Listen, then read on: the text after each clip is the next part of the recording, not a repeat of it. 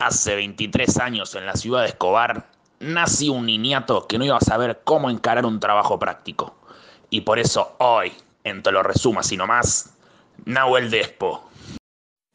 Muchas gracias, señor, por presentarse a nuestra solicitud de trabajo. Lo llamaremos en caso de ser aceptado y le pedimos, por favor, que antes de retirarse realice en la parte en blanco del formulario una breve descripción de su persona.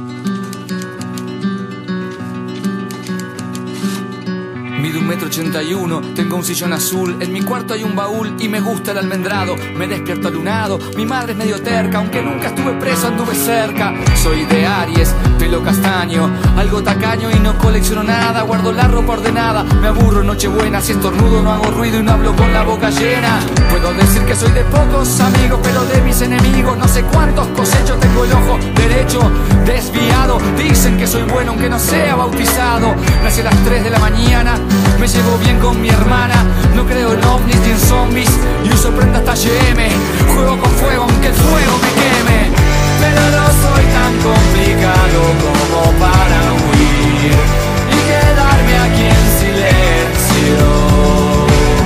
Pero no soy tan simple como para no advertir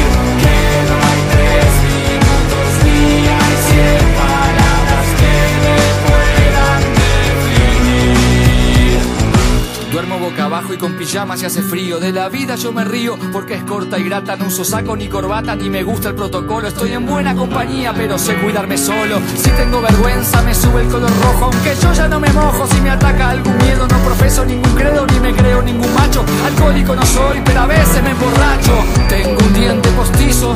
Si no el plan es improviso. Y aunque a veces lucho, ja, no me complico mucho. No me estanco. El que quiera celeste que mezcla azul y blanco. La filantropía no está entre mis aficiones. Tengo varias adicciones y me hago cargo. No acepto, sin embargo, si intentan adoctrinarme. Yo quiero elegir con qué veneno envenenarme. Pero no soy tan complicado como para huir y quedarme aquí en silencio.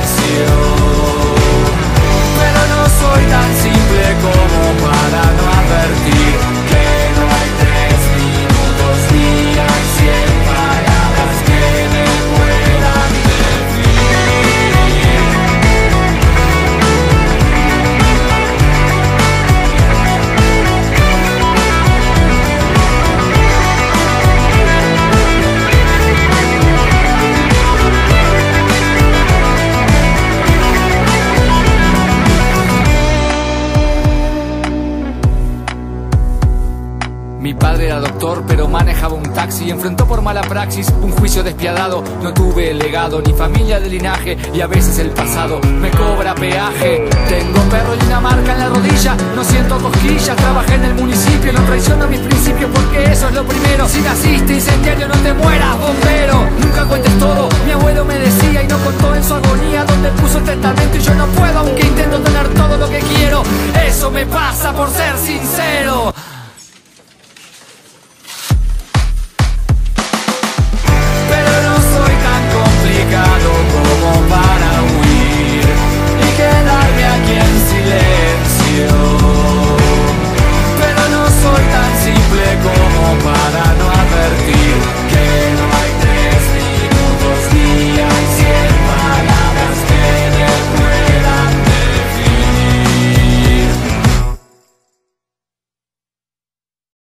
Arrancamos con esta gran canción de la banda uruguaya El Cuarteto de Nos. eh, breve descripción de mi persona. Y me quedo con. Va, elegí por la última frase, ¿no? Que dice el estribillo. Eh, no hay tres minutos ni cien palabras que me puedan definir. Y aunque por ahí la letra de la canción no habla de mí justamente, creo que fue un buen pie para darle inicio a este podcast. Eh, antes que nada, perdón Jorge por, por interrumpir tu intro. Ya sé que resumir es lo tuyo, pero eh, hoy vamos a hacer un poco lo contrario. Al igual que el sujeto del que habla la canción, yo, por ejemplo, también tengo el pelo castaño, guardo la ropa ordenada, eh, soy de pocos amigos, podría seguir así, pero más que hacer una lista de cosas que soy o que hago, voy a intentar más bien analizar algunos puntos de, de mí, o mejor dicho, de, de mi vida cotidiana. Y por eso intenté hacer como una especie de crónica o de ir escribiendo a lo largo de un día normal de mi vida. Empecé escribiendo, me levanto a las 6 a.m. como todos los días. Me cuesta pero lo hago, tengo que tener tiempo para buscar mi ropa, cepillarme los dientes, tomar mate, leer un poco. Tengo que estar a las 7 saliendo de casa, como siempre. Esto es algo cotidiano, pero ¿por qué? Eh, podría decir que la necesidad de la puntualidad de una hora para levantarse es común para mí porque si nos ponemos un poco a analizarlo, el, el, hombre moderno occidental habita un mundo regido por los símbolos mecánicos y matemáticos del tiempo cronometrado. El reloj o la alarma que despierta es una herramienta más que dicta nuestros movimientos y transforma el tiempo, que pasa de ser un proceso natural a una mercancía que puede ser medida, comprada y vendida. Sin los medios para medir con precisión el tiempo, nunca se hubiera llegado a desarrollar el capitalismo industrial, ni se podría seguir organizando y manejando trabajadores.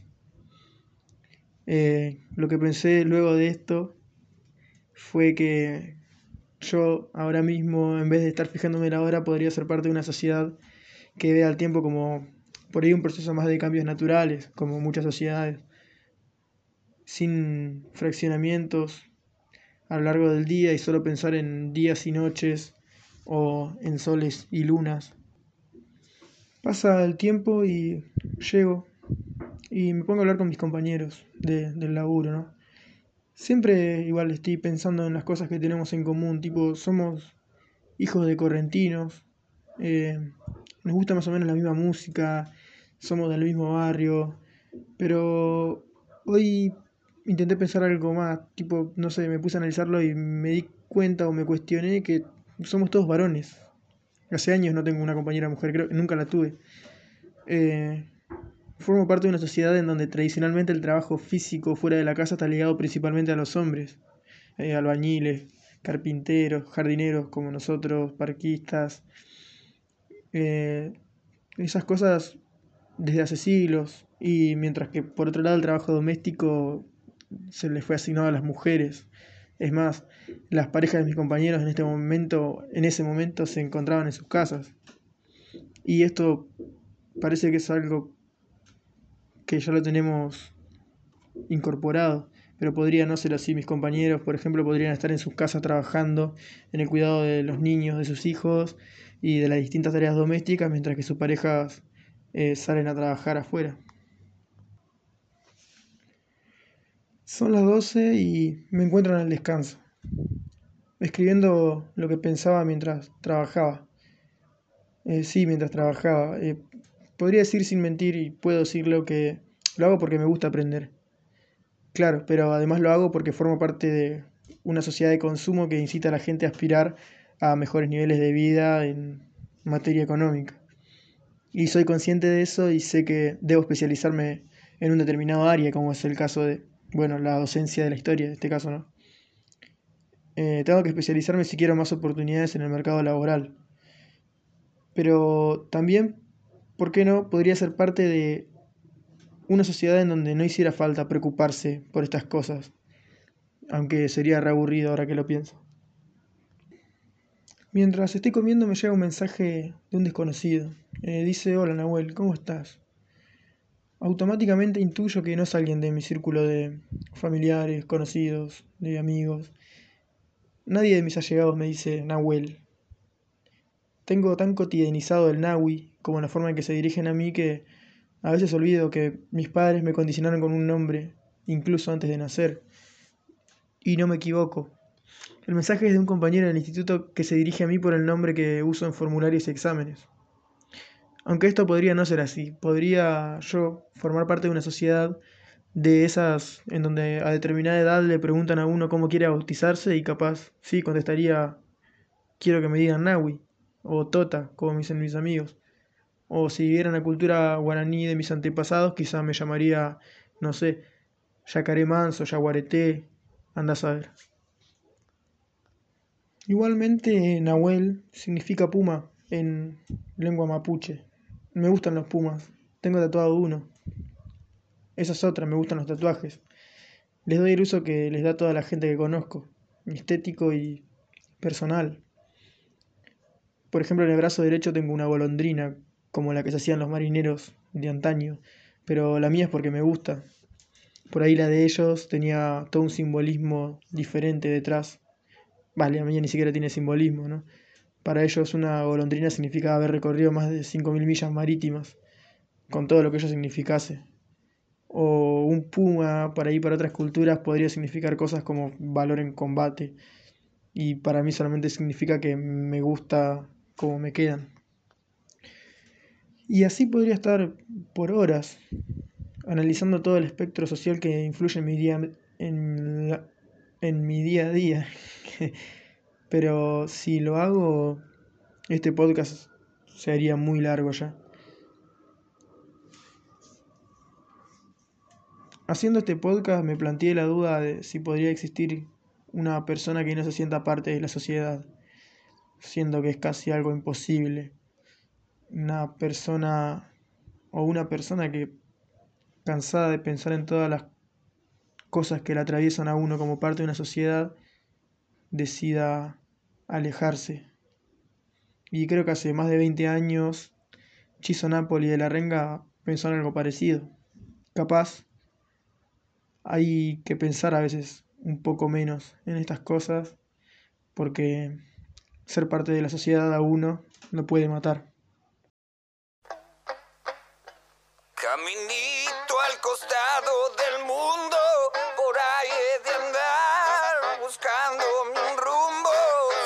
Socio de esta sociedad me puede matar. Soy el que nunca aprendió desde que nació